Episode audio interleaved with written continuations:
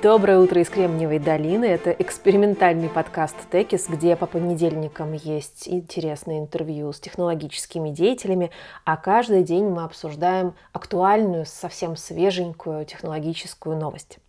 Итак, сегодняшние новости.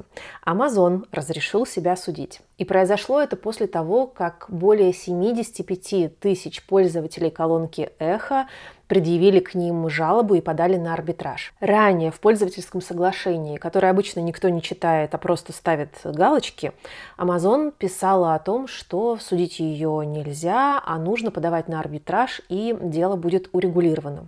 Но дело в том, что никакая самая большая компания не может справиться с таким наплывом и с таким объемом заявок на арбитраж. 75 тысяч – это очень много, и обычно в традиционной э, капиталистической американской истории такого рода массовые претензии решаются в суде. Происходит массовая подача в суд, и иногда, например, это было в моем случае, ты узнаешь о том, что получил какую-то компенсацию э, по суду, потому что тебе приходит открытка, где написано, что ты, возможно, имеешь право на эту компенсацию, зайди на сайт, проверь. И если у тебя есть какое-то устройство или какой-то прибор, а, который по суду был признан а, некачественным, там была какая-то проблема, ты можешь получить долю от этого массового иска.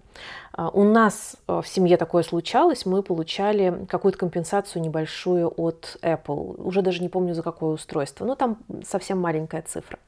Так вот, именно против такого рода судов направлена эта оговорка в пользовательском соглашении, потому что компании боятся массовых судов, боятся того, что придется выплатить очень большие компенсации компенсации. Однако в то же самое время урегулирование путем арбитража совершенно не легче. Оно отвлекает очень большие ресурсы компании, но при этом выплаты все равно будут. Поскольку колонка эхо записывала людей без уведомления и без разрешения, очевидно, что это неправильное действие, очевидно, что любым судом и любым арбитражным обсуждением оно будет признано таковым. Похоже, что взвесив все за и против, Amazon решила, что лучше все-таки массовые суды.